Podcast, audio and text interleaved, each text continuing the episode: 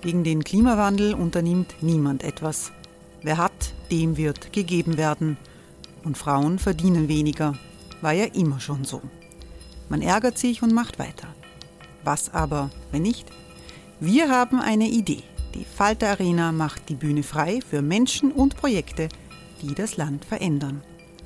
Mein Name ist Eva Konzett. Ich leite das Politikressort im Falter.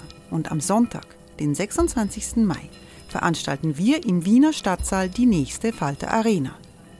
Mit dabei unter anderem der ehemalige Politiker und Neosänger Matthias Strolz, Theresa Imre von Markter, Sonja Jöchtel von Love Politics oder Kari Ochsner von Ochsner Wärmepumpen.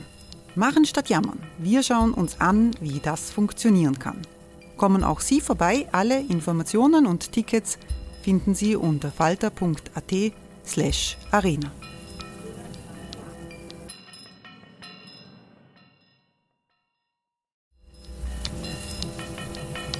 slash arena. Falter-Podcasts werden durch Werbung unterstützt. Das hilft bei der Finanzierung unseres journalistischen Angebots. Die Erderhitzung ist kein Gefühl, aber mit vielen Gefühlen verbunden. Sorgen etwa oder Angst. Eine Veranstaltung gegen diese Ohnmacht ist Tipping Time, eine Klimakonferenz der Zivilgesellschaft. Von 9.5. bis 11.5. findet Tipping Time in Kooperation von Globe Art, Solektiv und Tangente St. Pölten statt und lädt ein zu Diskurs, Diskussionen und Workshops mit namhaften Vortragenden wie Nikolai Schulz und Friederike Otto. Weitere Informationen finden Sie auf www.tangentesanktpölten.at.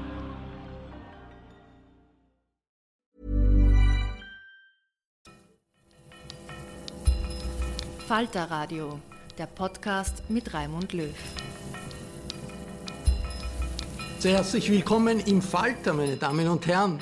Sozialdemokratie und Geschichte, das ist heute unser Thema. Die Parteienlandschaft ist massiv in Bewegung, international und in Österreich. Traditionelle, brave Konservative wie die amerikanischen Republikaner akzeptieren eine Führungsfigur, die populär, demagogisch, vielleicht faschistoid ist, wie Donald Trump. Äh, die ÖVP in äh, Österreich ist äh, phasenweise nicht mehr von rechtspopulistischen Parteien zu unterscheiden. Die Sozialdemokratie hat den Wohlstandsstaat nach dem Zweiten Weltkrieg geprägt, scheint aber jetzt außer Tritt zu sein und tut sich schwer mit der neuen Welt der Globalisierung des globalen Kapitalismus umzugehen. Wir wollen heute über die historischen Wurzeln der Sozialdemokratie äh, sprechen und welche Bedeutung sie heute noch haben. Diese Folge kommt aus dem Sitzungszimmer der Wochenzeitung Falter in der Wiener Innenstadt, wo solche und ähnliche Fragen der Zeitgeschichte oft heftig äh, diskutiert werden. Ich begrüße sehr herzlich den Historiker Wolfgang Madertaner. Hallo. Wolfgang Madertaner war äh, viele Jahre Direktor des österreichischen Staatsarchivs, zuvor Leiter des Vereins für Geschichte der Arbeiterbewegung, unter anderem eine Institution, die Nachlässe, Archive, Flugblätter von ganz links bis Mitte links bis brav links sammelt. Und er hat ein Buch mit herausgegeben, Vorwärts Sozialdemokratie nach 1989 ist der Titel. Es ist ein ganz leichtes kleines äh, Büchlein, das aber sehr viele äh, Autoren, hochkarätige Autoren äh, beherbergt. Hannes Androsch und Heinz Fischer sind mit Herausgeber.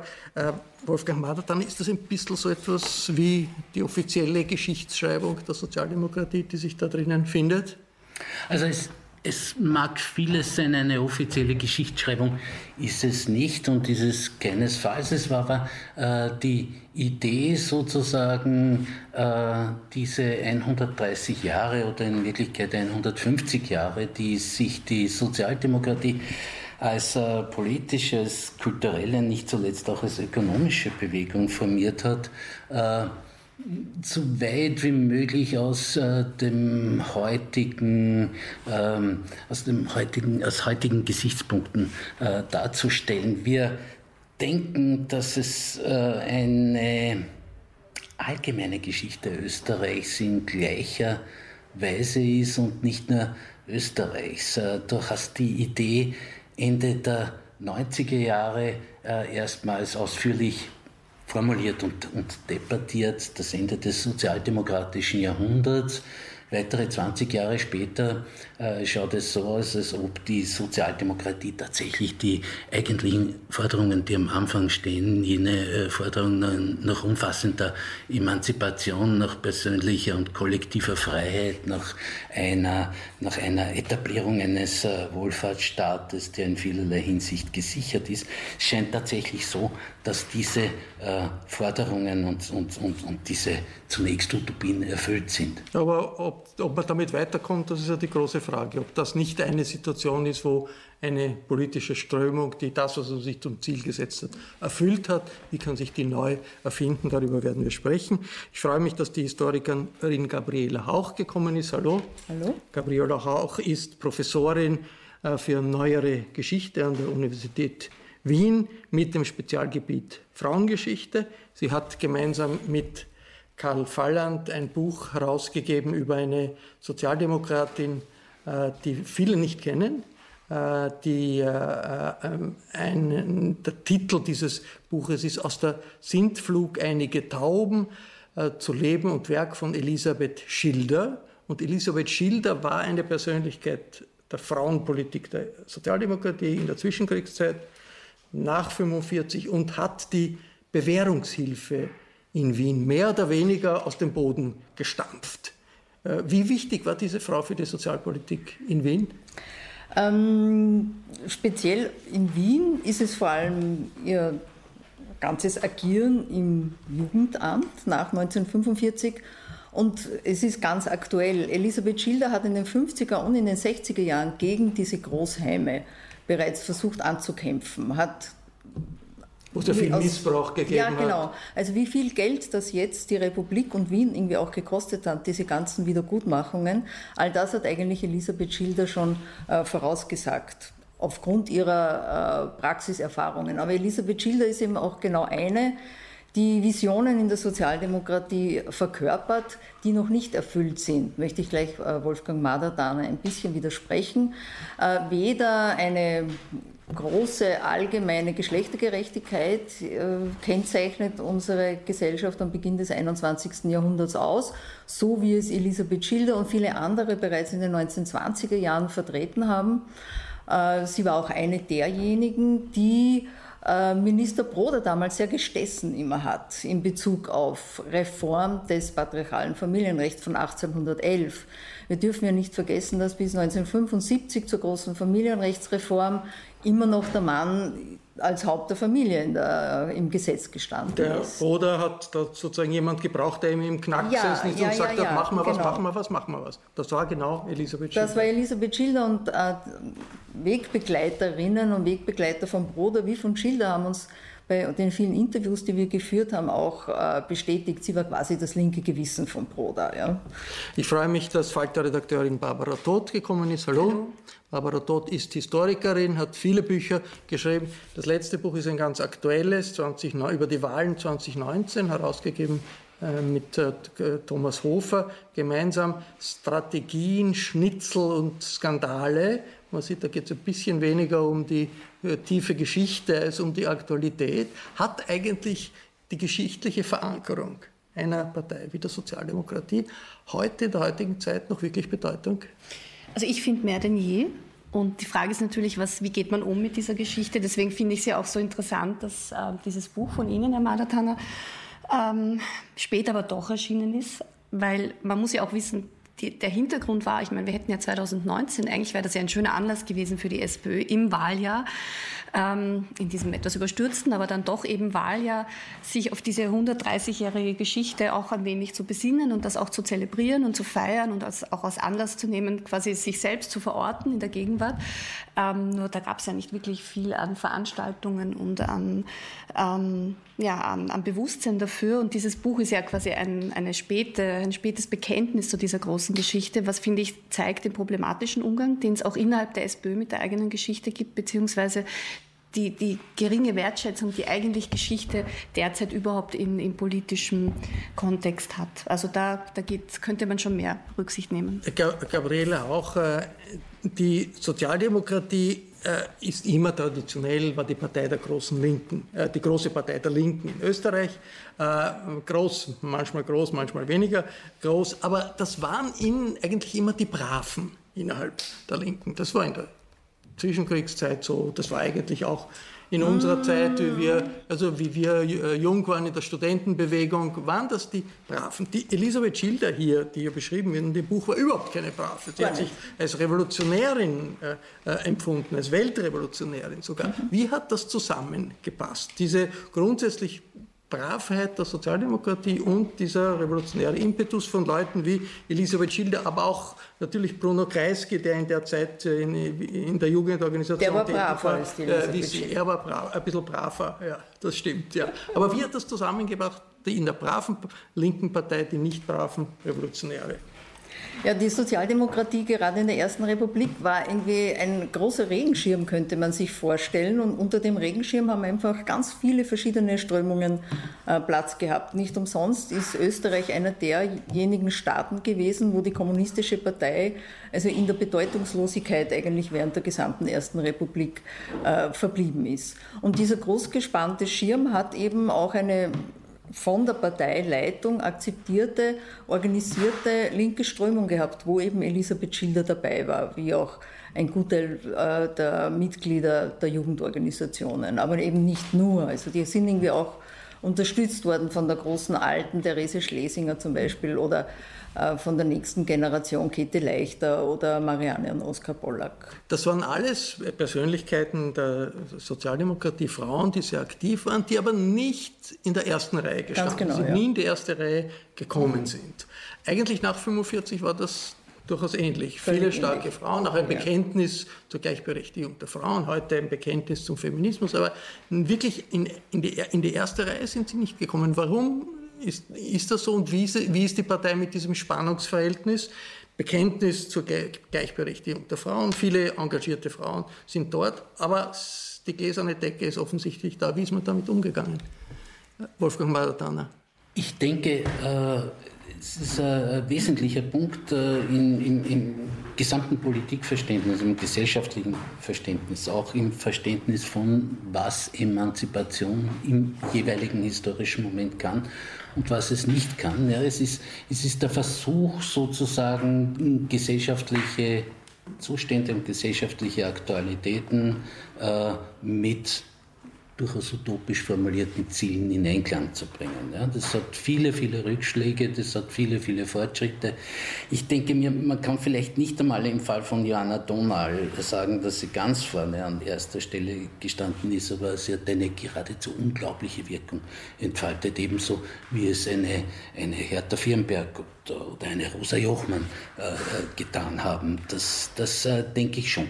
Äh, die, die äh, für, für mich eine unglaublich typische Anekdote oder zwei typische Anekdoten, wenn Zeit ist dafür. Ich hatte das äh, große Privileg, Bruno Kreisky äh, durch das Vorwärtshaus zu führen, äh, als es als Dokumentations- und Studienzentrum eröffnet wurde. Und Kreisky hat zu mir gesagt... Dort der Sitz der Arbeiterzeitung, historische ja, Sitz der, ja, der Sozialdemokratischen Der Sitz der Arbeiterzeitung, der, der Sitz der Partei, äh, der austromarxistischen Partei schlechthin. Ähm, und Kreisky hat zu mir gesagt, weißt du, wir, als Junge sind hier immer mit einem ungeheuren, nicht beschreibbaren äh, Ehrfurcht, äh, Ehrfurchtsgefühl hereingegangen, weil hier haben alle jene gearbeitet, die wir zutiefst bekämpft haben die wir als Junge zutiefst bekämpft haben.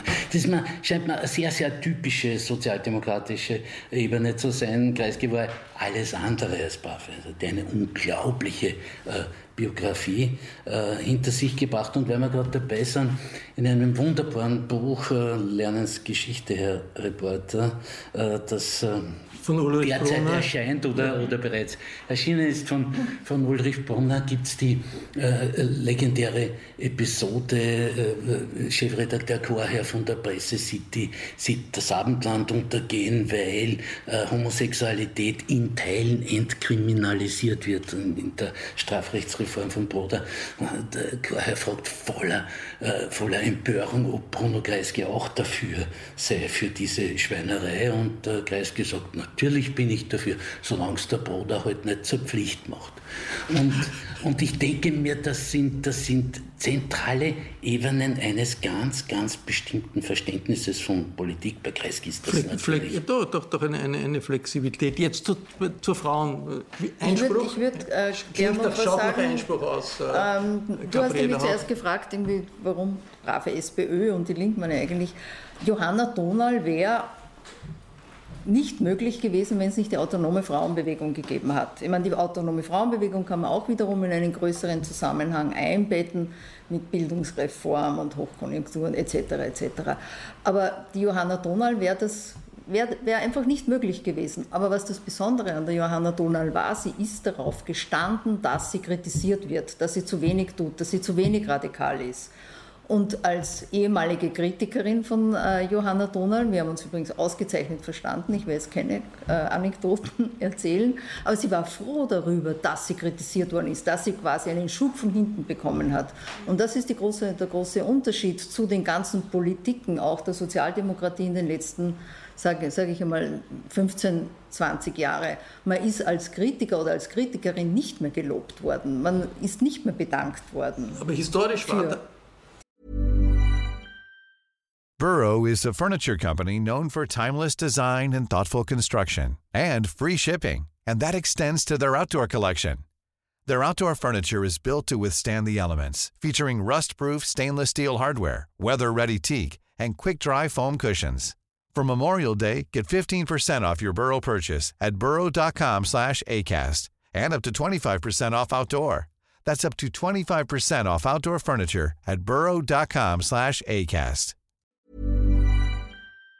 Die Kritik. Historisch war das durch diese Flexibilität der Sozialdemokratie. Genau. Der österreichischen Sozialdemokratie war größer als die Flexibilität äh, in anderen sozialdemokratischen Parteien, wo man Linke eher ausgegrenzt hat, während man in Österreich versucht hat, sie irgendwie zu integrieren. In der Frauenpolitik weiß ich nicht. Ist da wirklich größere Flexibilität als woanders äh, vorhanden? Also wenn man sich heute anschaut, die Schwierigkeiten, die die Parteivorsitzende hat, Pamela Rendi-Wagner, sind ja eigentlich immens. Die sind nicht nur aufgrund von möglichen politischen äh, Defiziten, die, die, die, die es gibt bei ihr äh, möglicherweise, sondern auch deshalb, weil sie halt sich mit einer Macho-Kultur äh, in der Partei, die scheint nicht wirklich sich verändert äh, zu haben, konfrontiert ist. Wie, wie, wie, wie, sehen Sie das, Barbara? Was, also was mich, was mich so fasziniert, vor allem wenn man sich jetzt anschaut, was die, was die, die Biografie von, von Elisabeth Schilder und ihren Zeitgenössinnen, die ja ähm, also die sind ja von der Art und Weise, wie sie gedacht haben, oft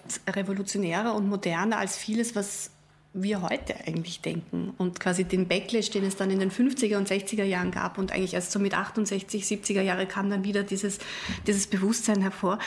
Ähm, also Pamela Rendi-Wagner ähm, ist, ist einmal mehr wieder eine, eine Eisbrecherin, die, wo man das Gefühl hat, die muss eigentlich von vorne anfangen. Also obwohl sie auf so vielen Traditionen und auf so vielen tollen Frauenbiografien innerhalb der sozialdemokratischen Bewegung aufbauen könnte, nur die werden eben nicht so gehegt und gepflegt und in die Auslage gestellt, von Frau Donal abgesehen, ähm, wie es vielleicht sein sollte. Und ich glaube, der Kulturwandel, also wenn das mit dem, mit der Geschwindigkeit weitergeht äh, oder auch momentan eben stockt, wird das wahrscheinlich noch einmal 20, 30 Jahre brauchen. Elisabeth Schilder, die Frau, über die äh, du geschrieben hast, äh, Gabriela Hauch, äh, war aus einem bürgerlichen jüdischen äh, Haushalt, also einer bürgerlichen jüdischen Familie gekommen, äh, Bruno Kreisky auch.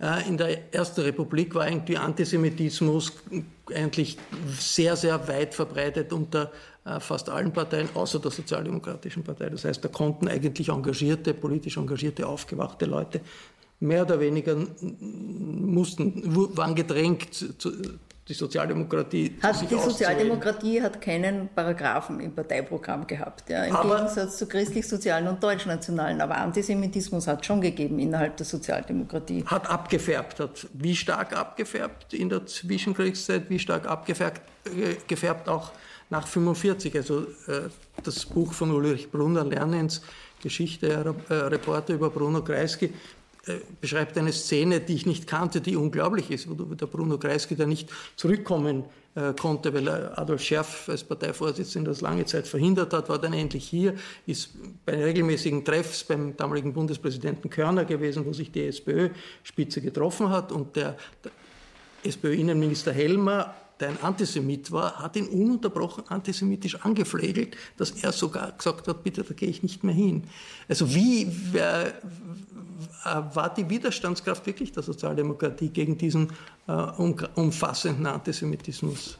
Gabriela, du hast Helmer erwähnt. Helmer hat 1933 verhindert, dass die auch äh, in einem jüdischen äh, Haus geborene äh, Käthe Leicht in den Parteivorstand gekommen ist. Das war, war bei Käthe Leicht auch noch eine Vermischung, weil sie einfach äh, auf der linken Seite war. Aber Antisemitismus gehört zur Kultur Österreichs und das ist eine schreckliche Kultur.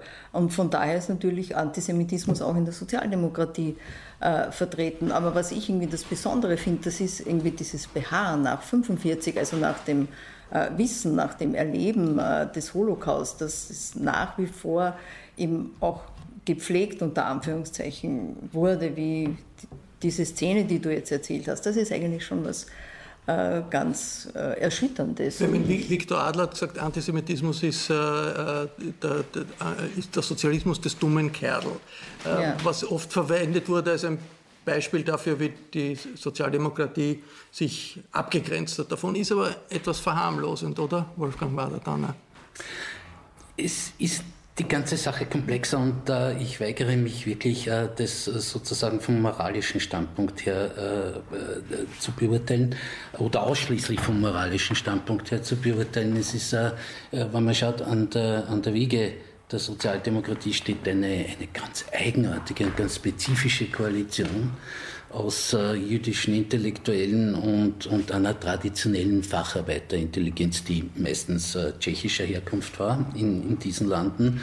Es ist doch ein sehr, sehr großes äh, Spezifikum und, und, äh, und du hast halt simpel und einfach äh, die, die Tatsache, dass, dass, äh, dass das Wiener Judentum, und in Österreich reden wir fast ausschließlich äh, von Wien, wenn wir über die jüdische Frage reden, dann, dann ist äh, hier eine, eine unglaubliche Koalition gegeben. Also äh, Sozialdemokratie und Judentum fallen so weit zusammen, dass also die Sozialdemokratie grundsätzlich von christlich-sozialer und deutschnationaler Seite äh, bis in die 50er Jahre als Judenpartei beschimpft wird und als verjudet. Ja. Das ist einmal Da Tatsache. hat auch Bruno Kreisky hat auch sogar im Wahlkampf ja, 66 der, damit der zu tun. Der, der Kreisky hat ja noch, bevor er, bevor er 66 äh, den Parteivorsitz übernommen hat und dann wieder, bevor er 70 angetreten ist als Kanzlerkandidat, Kandidat äh, sehr deutlich äh, zu verstehen geben, dass er nicht glaubt, dass ein Jude in diesem antisemitischen Land diese Funktion Die ÖVP hat äh, antisemitische Pla antisemitisch plakatiert gegen Und äh, Klaus, ein echter Österreicher, wir, wir kennen dieses Plakat alle. Äh, das, ist, das, ist der, das ist der eine Punkt. Ja. Der zweite Punkt, den, den ich in diesem Zusammenhang äh, anführen muss, und da muss ich der Kollegin Hauch durchaus recht geben, ja, bleibt so etwas wie eine antisemitische Grund Orientierung der Kultur in diesem Land. Das färbt schon auch auf die Sozialdemokratie ab. Ja? Aber äh, wie gesagt, als junger Student habe ich mir Karl Marx, äh, eine, eine Legende in, in Döbling als Parteisekretär, als Parteiintellektueller etc. gefragt, wie gibt es das eigentlich, dass noch vor dem Karl Marx-Hof Döbling ein roter Bezirk ist? Und Karl Marx hat gesagt, na, ganz einfach die jüdischen Villenbesitzer. Das war für mich als junger Student, der aus der Provinz nach Wien gekommen ist, ein absolut absolutes Rätsel und ein böhmisches Dorf, wenn ich das so formulieren darf. Aber, aber im Prinzip hast du diese, diese sehr, sehr zweischneidige äh, ähm, Grundtendenz in der sozialdemokratischen Geschichte. Da ist doch, muss man sagen, wahrscheinlich wirklich mit der Affäre Waldheim und der Auseinandersetzung äh, mit Waldheim in der österreichischen politischen Kultur hat es einen Bruch gegeben. Ja. Da hat's, äh, äh ist die Zeit äh, in Sachen Antisemitismus vor der Waldheim-Affäre und nach der Waldheim-Affäre ist doch ziemlich anders. Ich möchte doch äh, einen Sprung mehr in Richtung äh, Aktualität. Die, das Parteiengefüge heute, die Traditionen heute, spielen die heute noch eine Rolle in der Auseinandersetzung, ob jetzt, wir wissen alle, äh, die traditionelle Teilung des österreichischen politischen äh, Kultur in deutschnationale FPÖ, christlich-soziale ÖVP, Sozialdemok linke Sozialdemokratie. Aber spielt das noch eine Rolle oder ist da eigentlich so viel durcheinander gekommen, dass diese Verwurzelung viel, viel, viel weniger wichtig äh, ist, als das früher der Fall war. Barbara Todt? Also, ich glaube, es spielt, ähm, also es ist viel durcheinander gekommen und es ist auch sehr viel bewusst ähm, vermischt worden, beziehungsweise bewusst quasi usurpiert worden. Also wenn wir uns zum Beispiel anschauen, was Sebastian Kurz in den letzten Jahren gemacht hat, der hat ja im Wesentlichen Themen der FPÖ übernommen und quasi für sich vereinnahmt und hat dadurch die ÖVP quasi weit ins, ins rechte, ins FPÖ-Lager geöffnet. Ähm, das, was jetzt auch innerhalb der SPÖ immer wieder diskutiert wird, Stichwort äh, DOSCO-Ziel, also die Frage, kann man nicht quasi auch mit so einem eher nationalen, populistischen Kurs äh, die, die SPÖ wieder zum Erfolg zurückführen, zeigt auch quasi, wie, wie flexibel man eigentlich mittlerweile ist, wenn es darum geht, quasi am Wählermarkt sich, sich neu zu positionieren. Ich glaube deswegen, dass so diese alten Links-Rechts-Schemata und diese ganz klassischen ähm, Kategorien, die wir noch aus der Zweiten Republik heraus kennen, dass die ähm, nicht mehr so so, äh, nicht mehr so griffig sind. Was ich aber spannend finde, und deswegen finde ich den Blick in die Geschichte für die Sozialdemokratie auch so interessant, ist sozusagen der Zugang und jetzt neumodisch formuliert ähm, das Mindset, das so Person, Persönlichkeiten wie zum Beispiel eine Elisabeth Schilder hatten. Also die Art und Weise, wie man auf die Gesellschaft blickt, ähm, wo man nach quasi auf die Schwachen blickt, auf die, auf die Brüche, auf die Kontinuitäten, also dieser extrem wache Blick auf eine Gesellschaft und aus der heraus sozusagen politische politische Programmatik entwickeln.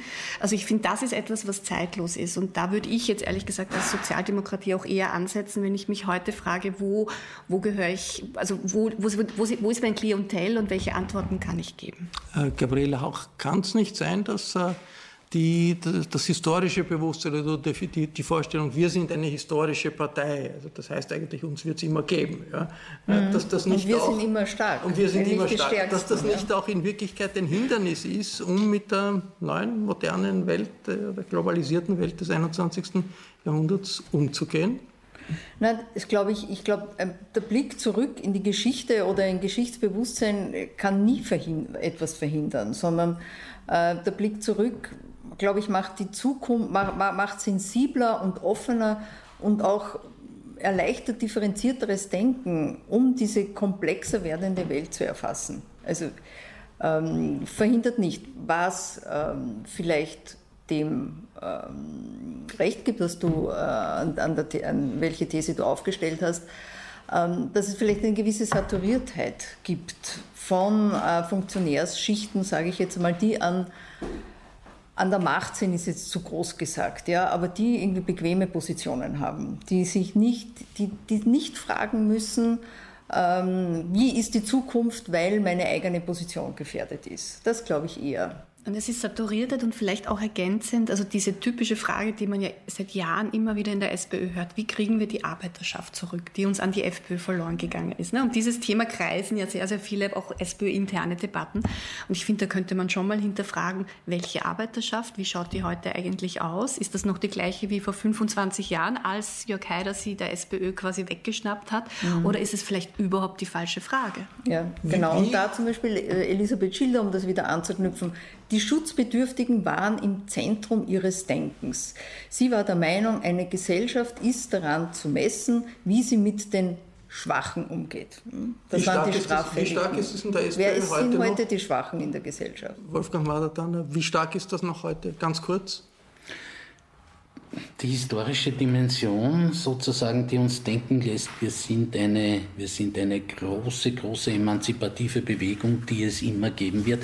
Man darf nicht vergessen, äh, die Sozialdemokratie hat es über österreichische, über einen Zeitraum von elf Jahren einmal überhaupt nicht gegeben. Ja, das war die Illegalität äh, in, in, in, in den Jahren des, des Faschismus, zuerst der christliche und später der deutsche.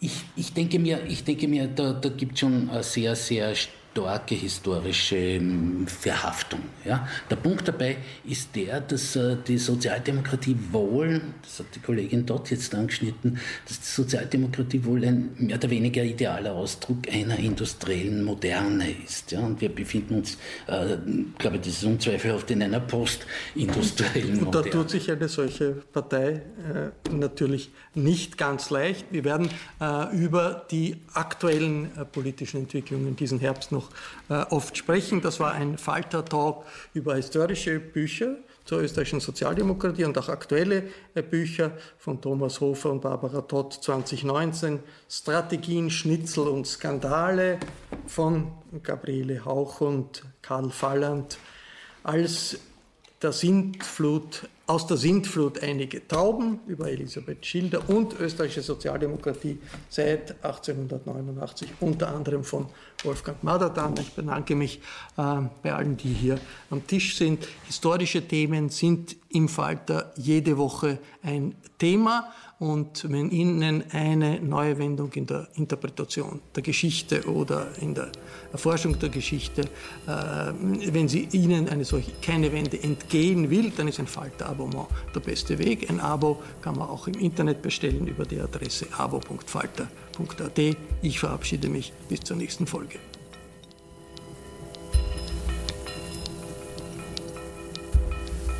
Sie hörten das Falterradio den Podcast mit Raimund Löw.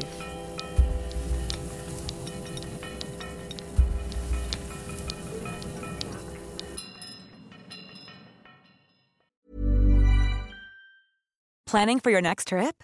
Elevate your travel style with Quince. Quince has all the jet setting essentials you'll want for your next getaway, like European linen, premium luggage options, buttery soft Italian leather bags, and so much more. And is all priced at 50 to 80% less than similar brands.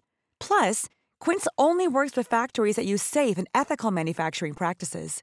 Pack your bags with high-quality essentials you'll be wearing for vacations to come with Quince. Go to quince.com/pack for free shipping and 365-day returns. A lot can happen in the next 3 years. Like a chatbot may be your new best friend. But what won't change? Needing health insurance. United Healthcare tri-term medical plans are available for these changing times Underwritten by Golden Rule Insurance Company, they offer budget-friendly, flexible coverage for people who are in between jobs or missed open enrollment. The plans last nearly three years in some states, with access to a nationwide network of doctors and hospitals. So for whatever tomorrow brings, United Healthcare Tri-Term Medical Plans may be for you. Learn more at uh1.com.